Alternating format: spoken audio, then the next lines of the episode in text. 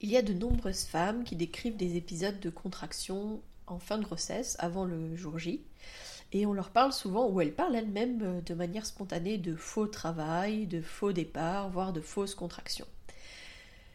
Et si elles vont à l'hôpital, on va justement euh, leur dire de rentrer chez elles parce que c'est pas encore le moment, que ce ne pas euh, ce n'est pas encore le vrai travail. Donc c'est comme si on ne reconnaissait pas du tout l'importance de ces contractions-là, de ce pré-travail-là. Euh, et donc aujourd'hui, on va aborder ce sujet de justement le fait qu'il n'y a pas de faux travail.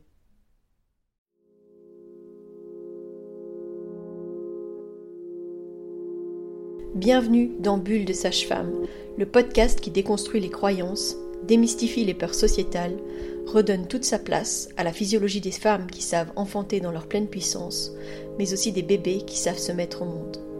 Ici, vous profiterez de l'expertise de sages-femmes pratiquant en dehors des hôpitaux, des accouchements à domicile ou en maison de naissance.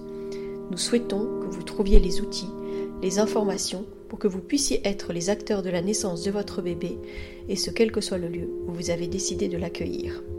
Mon nom est Mélissa Chambard, sage-femme, maman de cinq enfants. À chaque épisode, je vous partagerai mes astuces, mes bons plans, mon expertise, des anecdotes, mais aussi des témoignages de parents, de sages-femmes et des rencontres inspirantes autour de la périnatalité, dans la bienveillance, la force, la puissance. Allez, vas-y.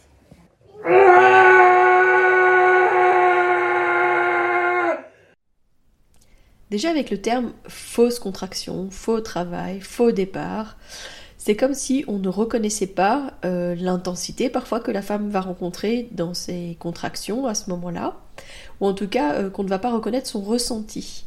C'est important d'avoir notion en fait de qu'est-ce que c'est que ces épisodes de contraction avant euh, l'accouchement, à quoi est-ce qu'ils servent, et, et, et, justement de pouvoir remettre les femmes dans leur ressenti pour qu'ils soient justes en fait et qu'elles soient capables d'identifier ben justement que c'est du pré-travail, ou en tout cas on parle parfois de phase de latence.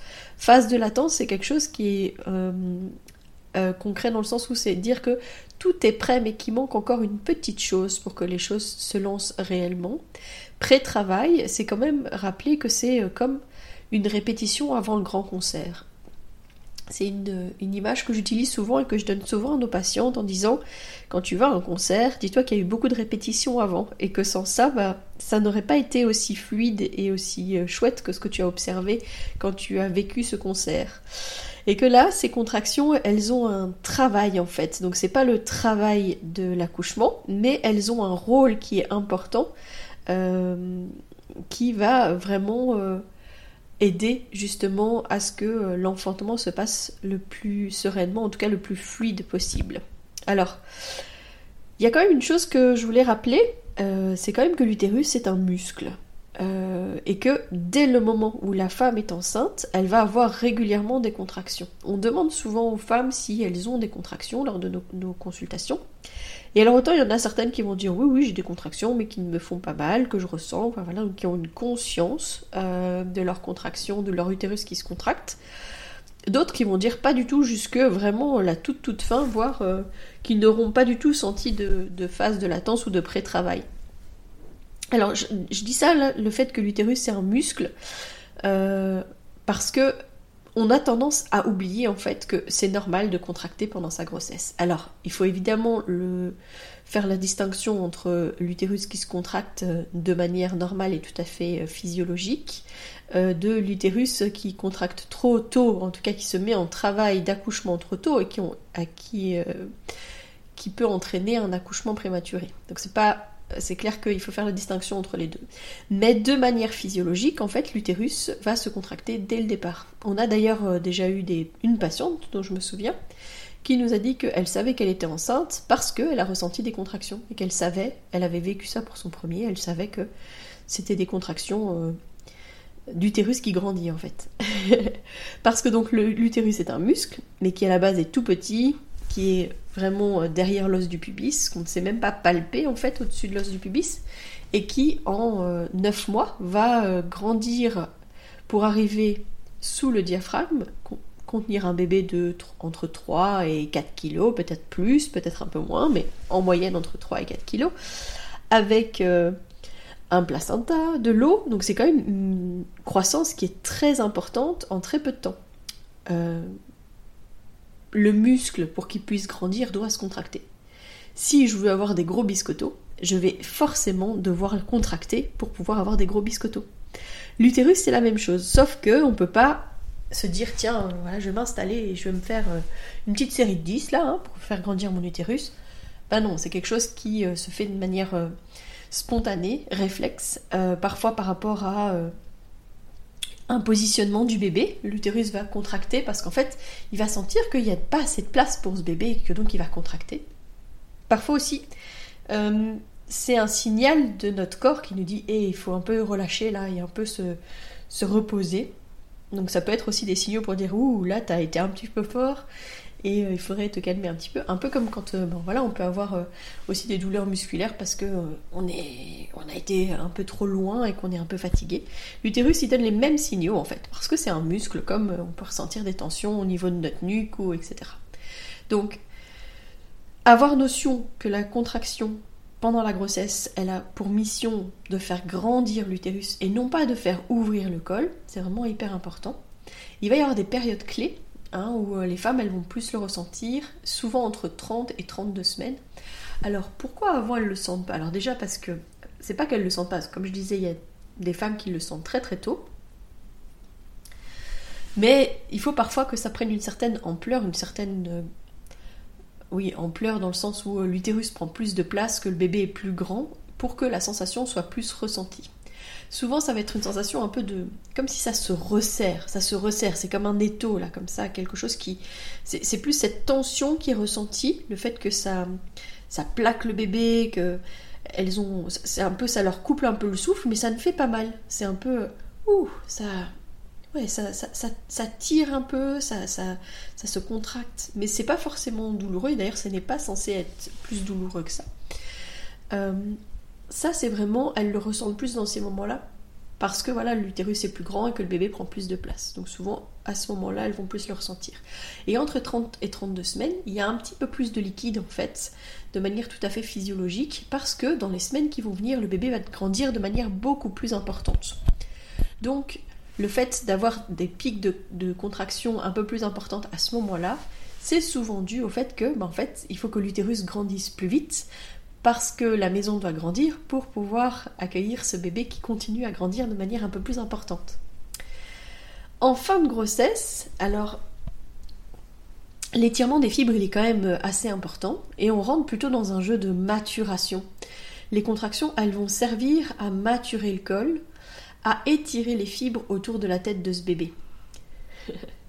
C'est parfois en fait difficile et déstabilisant bah voilà, d'avoir des sensations que ça démarre, mais que ça n'augmente pas en intensité, voire que ça s'arrête. Ça, les femmes, souvent, elles sont déçues parce qu'elles, elles sont prêtes. Elles disent, allez, ça y est, mon bébé va venir, etc.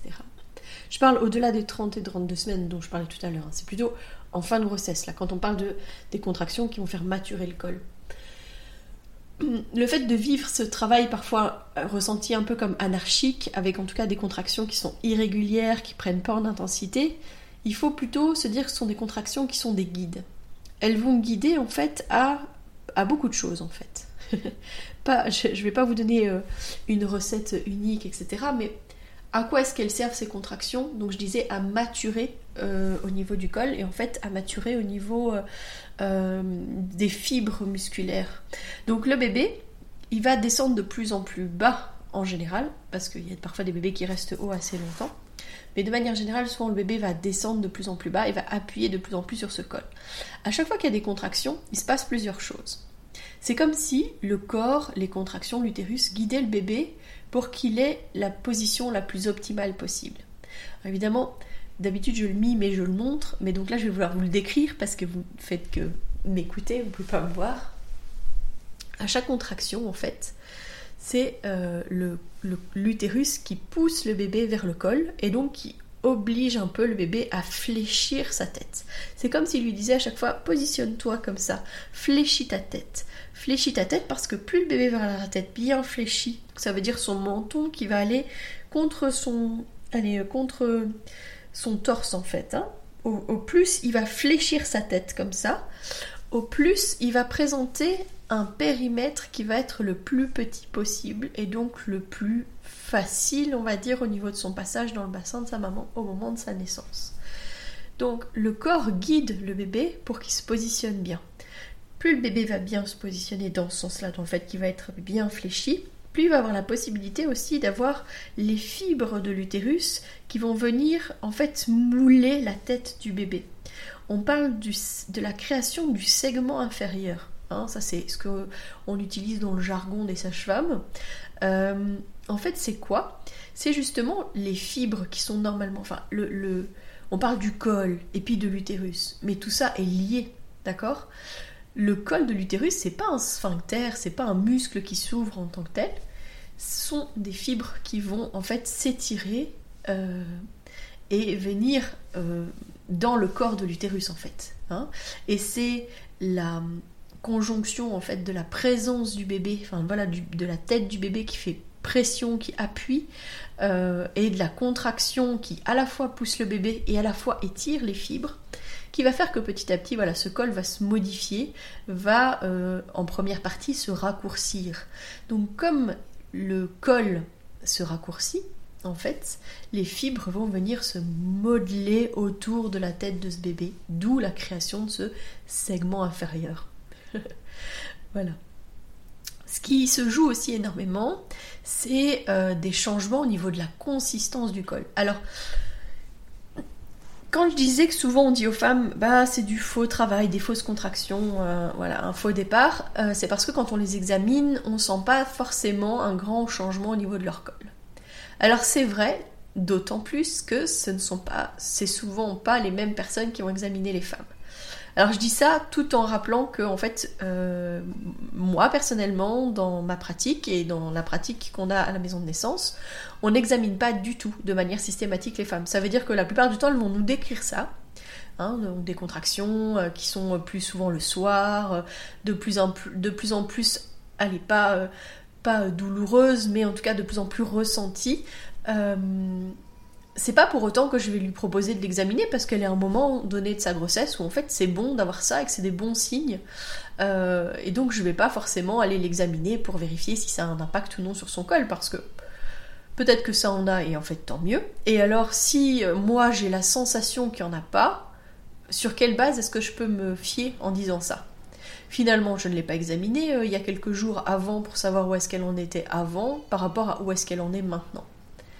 C'est important d'avoir cette notion-là parce que, bah, en fait, on n'a pas euh, une caméra au bout de nos doigts, d'accord? C'est quelque chose qui est de l'ordre de, voilà, de la sensation, de savoir euh, par rapport à l'ouverture, etc. Il y a des études qui ont montré ça hein, au niveau de la dilatation. Donc je parle de aller plutôt au moment du travail. Euh, mais qu'en termes de dilatation, en fonction des personnes qui vont examiner, elles n'auront pas forcément la même estimation. C'est pour ça que les peu de fois où moi je fais un toucher, j'ai plutôt tendance à dire entre 7 et 8 cm, par exemple. Je vais pas mettre un chiffre clair, je vais mettre entre 7 et 8. Parce que bah, des fois, d'ailleurs, je peux écarter ce col et ressentir que en fait, il se donne beaucoup plus que ce que j'ai là. Euh, et puis parce que, bah, en fait, j'ai pas, euh, pas une règle au bout de mes doigts, quoi. Donc voilà, c'était juste pour revenir sur euh, cette histoire de, de toucher vaginal et de ressenti au niveau du col. Mais donc ce que je veux dire par là, c'est que quand les femmes vont à l'hôpital et puis qu'elles s'entendent dire que c'est du faux travail, des fausses contractions, que ça ne joue pas au niveau de leur col, elles, elles se disent juste j'ai mal pour rien, je me tape ça pour rien et elles en viennent à être épuisées et elles en viennent à demander un déclenchement, demander à être aidées, etc. Parce qu'en fait, elles ont son ressenti, mais elles comprennent pas pourquoi elles ont ça. Et les professionnels euh, auxquels elles ont eu affaire potentiellement à ce moment-là leur ont juste dit bah ça ne joue pas sur votre col, à nouveau, c'est ne pas reconnaître l'utilité de ces contractions et c'est ne pas, euh, voilà, ne, pas euh, accepter, enfin pas accepter, mais ne pas avoir reconnu euh, ce qu'elle ressent et surtout ne pas avoir expliqué à quoi ça sert, bah en fait ça les laisse dans le flou total.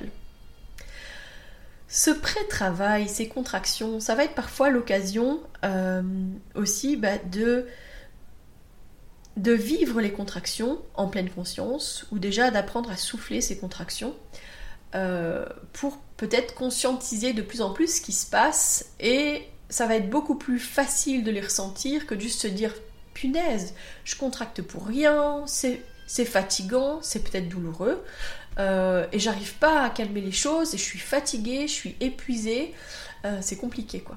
Donc, si jamais ça devient fort invalidant dans sa vie de tous les jours à cette femme, et surtout dans ses soirées, dans ses nuits, faut vraiment l'inviter à trouver euh, des choses qui vont l'aider à calmer ses contractions, euh, ou en tout cas à en calmer le ressenti fort douloureux qui peut arriver. Alors plus elle va être fatiguée, plus elle va avoir la sensation que c'est pour rien, plus tout ça, plus ça va être douloureux en fait, d'accord?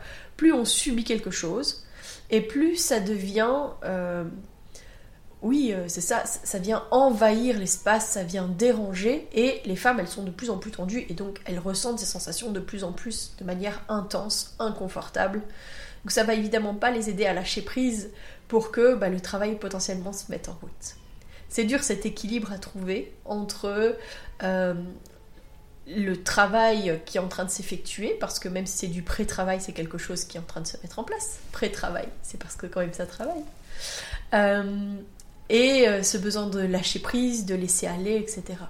Donc c'est clair que des massages, un bain chaud Hein, des choses qui vont l'aider à se relaxer, euh, peut-être une méditation, peut-être des, choses qui vont euh, en tout cas l'aider à euh, se recentrer aussi sur son ressenti, mais de manière positive, et pas juste crisper sur oh j'en ai marre, j'ai mal, ça fait autant d'heures, j'en peux plus, etc. Donc des fois c'est aussi accompagner la contraction, potentiellement la visualiser, etc., et pas juste la subir.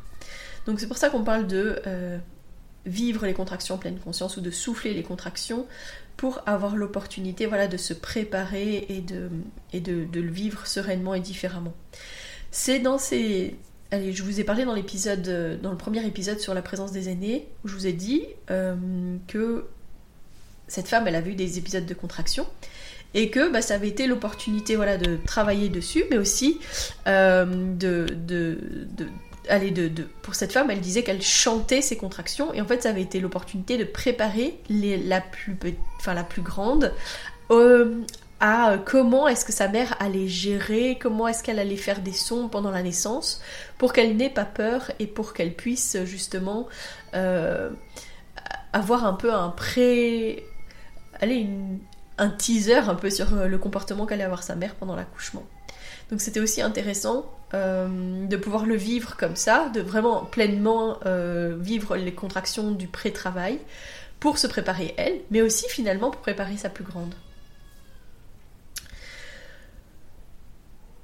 Le bébé, en fait, il va avoir de moins en moins de place et il va chercher de plus en plus une position pour avoir plus de place et potentiellement pour progresser euh, dans le bassin. Parce que plus il va progresser en bassin, bah en fait, plus il descend et plus il a de la place. La maman, elle a plus de place aussi euh, quand le bébé descend plus. Mais en fait, le bébé, du coup, il gagne en aisance au niveau de son corps. Un peu moins au niveau de sa tête, on va le reconnaître. Mais au niveau de son corps, il, regagne un petit peu en aisance. En faisant ça, en fait, il y a un, équilibre, une balance entre le bébé qui vient appuyer sur le col, qui donne des contractions, qui vont aider à maturer, qui vont aider à positionner le bébé, tout ça, ça va énormément en fait aider à ce que les choses s'imbriquent et se mettent en place pour que ce soit potentiellement plus fluide après. C'est les positions, euh, les positions euh, quand les bébés sont mal positionnés, les femmes vont avoir plus euh, ces sensations de travail, de pré-travail plus intenses et plus réguliers. Donc ça peut être aussi l'occasion bah, d'aller faire un tour chez l'ostéopathe pour aider justement à faire un peu de l'espace. Parce que si le bébé vient appuyer fort, cherche, tourne, etc., essaye de trouver sa position, c'est qu'il y a peut-être encore un blocage, une tension, quelque chose dans le bassin qui fait que ce bébé n'arrive pas à bien se positionner. Et ce corps qui travaille, qui euh, donne des contractions pour essayer de le guider et de lui dire Hé, eh, mets-toi dans ce sens-là, mets-toi comme par là, etc. Donc c'est vraiment. C'est pas pour rien. C'est bien ça en fait qui est important euh, d'avoir notion, c'est que c'est pas pour rien, c'est pas faux, c'est toujours dans l'idée de guider le bébé, de maturer le col. C'est quelque chose en fait qui est hyper positif. C'est important de savoir que ce, allez, quand le, corps travaille autant, il essaye de guider, il essaye potentiellement de dire qu'il y a quelque chose. Euh, et ça va vraiment permettre à ce, bébé de mieux se positionner. Donc si cette femme, elle subit, elle se met en boule dans son lit, elle subit ses contractions, ça va pas aider son bébé. Donc elle va continuer à avoir euh, des contractions euh, qu'elle va ressentir comme douloureuses, en se disant c'est pas maintenant, ça a toujours pas pris d'importance, mais moi je les subis toujours, je suis fatiguée la fatigue, elle est mauvaise elle est vraiment mauvaise amie pour, euh, euh, le travail qui va s'en venir dans les heures ou jours qui vont arriver. Donc c'est important euh, de commencer à, à dompter, à apprivoiser en fait ces contractions. Donc si la femme, elle a quelques contractions qui sont un peu plus intenses, mais qu'elle accepte de se mettre à quatre pattes, de faire, de souffler ses contractions, euh, d'accompagner, parfois de vocaliser, hein, comme je disais euh, ce que faisait euh, cette patiente avec son aîné. Ça va l'aider déjà à, ressentir dans son corps parfois que la contraction elle se donne et qu'avec les mouvements de son corps elle change les choses, elle change peut-être dans ses sensations qui se passent et elle change aussi peut-être aussi dans comment se positionne son bébé. Voilà, la répétition avant le grand concert, c'est ça. C'est le fait de vivre pleinement accepter les sensations et se laisser guider. Pendant le travail, les femmes, elles vont de manière instinctive prendre des positions qui vont aider leur bébé. Moi, je vois souvent, en ce moment, je ne sais pas pourquoi, on a beaucoup, beaucoup, beaucoup, beaucoup de bébés en postérieur, euh, et souvent pour des premiers bébés, et du coup, ça rend des naissances qui sont souvent plus longues, plus difficiles. Donc, c'est vraiment le bébé qui place son dos contre le dos de sa maman. Ça, ça, rend les choses plus compliquées, en tout cas plus longues. La naissance n'est pas impossible, mais le bébé va devoir travailler beaucoup plus et la femme va devoir accepter que le travail va être beaucoup plus long. Donc c'est encore une fois un peu une position euh, un peu plus inconfortable. Mais d'instinct, les femmes prennent des positions pour essayer de inviter le bébé à changer de position et à venir vers l'avant. Si elles le font déjà pendant le pré-travail, bah, peut-être en fait qu'elles vont réussir à aider leur bébé à avoir une position plus optimale et à faire en sorte que voilà, il se positionne de manière plus sereine avant le départ du travail, vraiment euh, quand on passera en travail beaucoup plus actif. Voilà. Dans les choses qui se jouent beaucoup au niveau de, ce, de ce pré-travail, de, ce, voilà, de cette phase de latence, c'est aussi euh, cet accord un peu qui va se mettre entre euh, la maman et le bébé déjà, parce que des fois la maman elle dit que dans sa tête, dans son corps, elle est prête, elle veut accueillir ce bébé, c'est tout est prêt, etc. Mais en fait, il y a encore tellement de choses qui se jouent. Hein. Je sais pas si vous avez une notion de ça, hein, mais euh, j'entends souvent dans, les couples qu'on suit, euh, les parents qui disent Ah oui, non, là maintenant on a hâte qu'il arrive, etc. Mais parfois, bah, ça va être ah oui, mais pas ce jour-là, pas ce jour-là, parce que là, euh, papa, il a un impératif absolument important au niveau du travail, ou pas à ce moment-là, parce qu'il y aura personne pour garder les aînés, ou... Enfin, ça fait quand même beaucoup de oui, oui, oui, on veut qu'ils viennent, mais pas là, pas là, pas là, pas là. C'est vrai que euh, pendant le, le, premier confinement, moi je me souviens avoir remarqué quand même que les naissances étaient beaucoup plus aisées, beaucoup plus fluides de ce côté-là, parce qu'en fait, il n'y avait plus du tout aucun impératif les gens, ils n'avaient plus du tout d'obligations euh, comme, euh, comme on peut avoir euh, habituellement dans son job. C'est pas qu'ils travaillaient pas, mais ils travaillaient différemment et donc du coup, ils étaient beaucoup plus libres. Et alors que là, maintenant, bah, et avant ça, et maintenant encore, c'est vraiment. il faut déjà qu'ils rentrent dans certaines cases, quoi. C'est ok, mais pas à ce moment-là, pas là, pas là, pas là. Et parfois, il va falloir ben, du temps, du repos, euh, euh, des congés euh, de la part, enfin des congés du ou de la conjointe, pour que en fait la femme lâche. Alors je pense pas que le bébé il se rende compte forcément que son parent, coparent était pas disponible avant, mais par contre la femme elle avait sûrement encore des tensions, des, des, peurs, des, des craintes. ben voilà que ça se mette en route alors que le, le papa était pas disponible, etc. Donc il y a un équilibre de ce côté-là, clairement. Et puis alors, il y a aussi une chose, c'est quand même que euh, c'est comme une période de deuil, d'accord? À la fois, on est dans l'excitation euh, d'accueillir ce bébé, Hein, parce que voilà, on, l'a voulu, on l'a porté euh, pendant tous ces mois, etc. Là, ça devient assez lourd, plus inconfortable, d'autant plus s'il y a ces périodes de, de pré-travail, de contraction qui sont plus intenses le soir, etc. Ça nous guide vers, on arrive vers la fin et je suis prête à accueillir mon bébé. Et en même temps, il y a beaucoup de choses qui se jouent dans l'accueil de ce, de ce nouveau membre dans votre famille. Si c'est un premier bébé, bah clairement ça va être euh, la fin de cette ère où on n'est que deux, euh, où on est juste un couple, qu'on prend soin juste de nous, etc. Et puis, ouais, on m'a quand même parlé de ce postpartum qui allait être difficile, qu'avoir un bébé c'était compliqué, que, enfin voilà, donc il y a de l'appréhension aussi, d'accord? Ça peut être la peur, euh, ouais, la peur d'avoir un bébé, la peur d'être parent, de savoir est-ce que je vais être un parent qui va être qui va être un bon parent, est-ce que, enfin voilà, par rapport à nos représentations, par rapport à nos, nos vécus.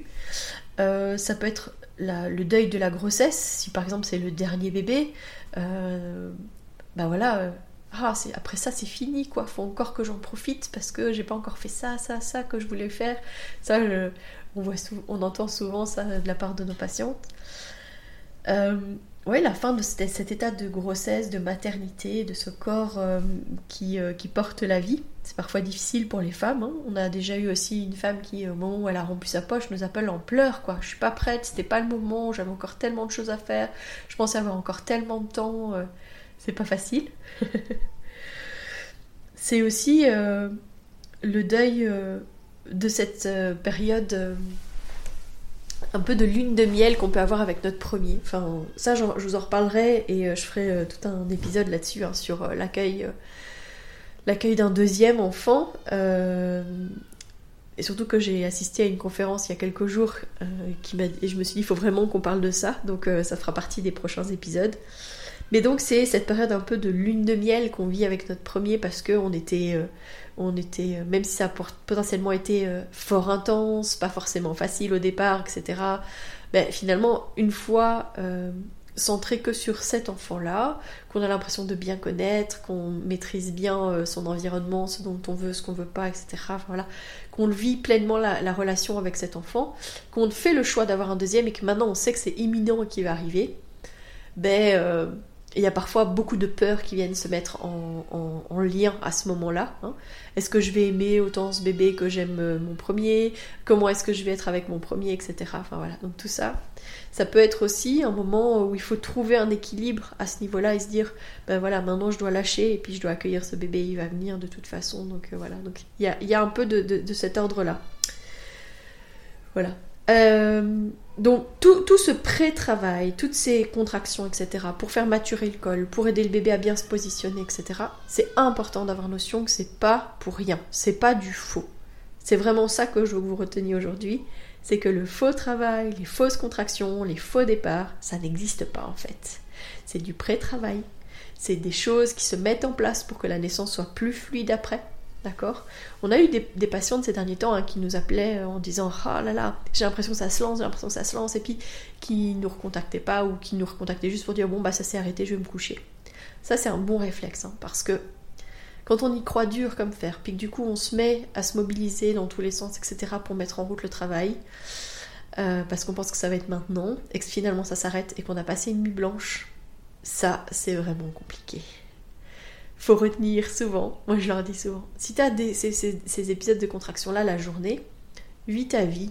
Si tu as besoin de souffler tes contractions, souffle tes contractions, vis-les pleinement, etc. Mais vis ta vie. Si c'est la nuit, vis tes contractions, souffle-les, etc. Mais entre les contractions, dors, dors, dors, dors, dors, dors. Ne te dis pas que ça va être ah c'est pour maintenant, ah, l'excitation du ah je pense que c'est pour maintenant, je vais accoucher, etc. et pas dormir. Puis finalement petit matin ça s'est arrêté.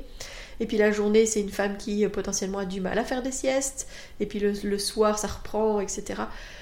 Elle va accumuler beaucoup de fatigue. Et euh, ça ne va pas du tout être euh, sa bonne amie au moment du travail, quoi. Donc, vivre les contractions, oui, les accompagner, potentiellement se mobiliser pour aider à, ce que ce pré-travail serve encore mieux, enfin soit, soit encore notre meilleur allié mais essayer aussi d'aller vers le repos et surtout accepter que quand ça s'arrête, bah, ça veut dire que c'est pas pour maintenant et que je dois me reposer. Il y a un équilibre à trouver entre je dois rester active, vivre ma vie, etc. Avoir des contractions, vivre mes contractions, mais aussi me reposer et euh, avoir des périodes de, repos pour accumuler, en tout cas, euh, recharger mes batteries, hein, accumuler de l'énergie, recharger mes batteries, pour euh, pouvoir vivre, plus sereinement mon travail quand il sera vraiment efficace et actif, et pas avoir des heures de sommeil de retard quand c'est pas des jours, parce qu'en fin de grossesse, ça arrive que les femmes, elles cumulent plusieurs nuits blanches, euh, euh, des aînés qui ont été malades, etc. Ou, toute autre situation qui a fait que, ben, en fait, elle n'a pas son quota de sommeil. Et donc, du coup, elle va entamer son marathon avec des, euh, gros poids supplémentaires au pied, là. Vous savez, les gros boulets, là. Oh là là, ça va rendre le marathon beaucoup plus difficile, évidemment. Donc, voilà. J'espère que ce, cet épisode vous a plu. Euh, je voulais vous parler du fait que, avec la maison de naissance, la bulle, on s'apprête à vivre notre premier salon euh, qui s'appelle Naître et grandir en douceur, qui ont lieu les 15 et 16 avril prochains, euh, qui sera dans la commune de Senef, au centre culturel de, la SAM, qui est Place Pendagenet. On vous prépare de magnifiques surprises. On a des exposants avec qui on travaille avec le cœur, qui partagent les mêmes valeurs que nous, que ce soit au niveau euh, voilà, de la, du respect de la grossesse, de la naissance, des familles, de la parentalité, mais aussi dans une vision euh, zéro déchet, dans une vision euh, vraiment où ce qu'on veut, c'est un monde meilleur pour nous et pour nos futurs adultes de demain. Voilà. Je vous donne rendez-vous la semaine prochaine. Je ne vais pas prendre l'initiative de vous dire sur quel thème sera la semaine prochaine, puisque j'ai déjà switché entre ce que j'avais dit euh, la semaine dernière et ce qui finalement sort aujourd'hui. Je continue à préparer ce thème sur euh, le sujet euh, des transferts, parce que c'est quelque chose qui me tient à cœur. Je pense qu'il faut être... Autant parler des naissances qui se passent de manière sereine, fluide et magnifique et puissante, que ce soit à la maison ou à la maison de naissance. Mais je pense qu'il faut aussi parler de la réalité, de comment est-ce que ça se passe quand ça ne se passe pas exactement comme on avait prévu. Et donc c'est pour ça euh, que je veux absolument faire ce sujet. Mais j'attends aussi de pouvoir euh, voir ma collègue avec qui je veux faire cette interview et qui partage euh, le travail à la maison de naissance et à domicile avec nous, mais qui travaille aussi à l'hôpital avec sa double casquette. Donc voilà. Je vous dis donc rendez-vous la semaine prochaine. Si vous souhaitez échanger à propos des différents sujets abordés dans ce podcast, vous pouvez interagir sur les posts dédiés à chaque épisode sur nos réseaux sociaux Facebook et Instagram. Vous pouvez également me joindre par email à melissa avec un y, avec un d, gmail.com. Je serai également ravie de collaborer avec vous, que ce soit pour un témoignage, une rencontre ou pour savoir quel sujet vous intéresserait à l'avenir. Je vous invite à vous abonner pour ne rien louper des prochains épisodes, mettre des étoiles, des commentaires et surtout à partager pour faire rayonner, voyager ce podcast, pour démystifier l'accouchement en dehors de l'hôpital, parler de ses suivis, de ses naissances et continuer à accueillir en douceur les adultes de demain.